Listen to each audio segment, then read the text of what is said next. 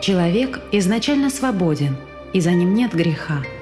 Ведь что такое грех? Грех – это то, что тяготит нас внутри, на уровне подсознания. Это то, что отделяет нас от Бога, заставляет бояться, чувствовать за собой вину. То есть это естественное следствие действия вашей психики после нарушения общечеловеческих морально-нравственных законов. Это есть грех. Эти законы есть кодекс вашей чести, вашей совести.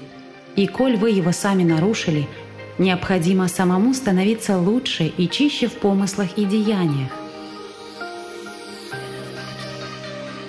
Человек по сути своей не раб Божий, он сын Божий. А отец не может ненавидеть сына своего, он может его только любить, ибо Бог есть любовь. А у любви нет и не может быть страха – Бог дал людям свободу выбора, и это есть Его самый ценный дар людям, как детям своим. Из книги Анастасии Новых «Сенсей 1»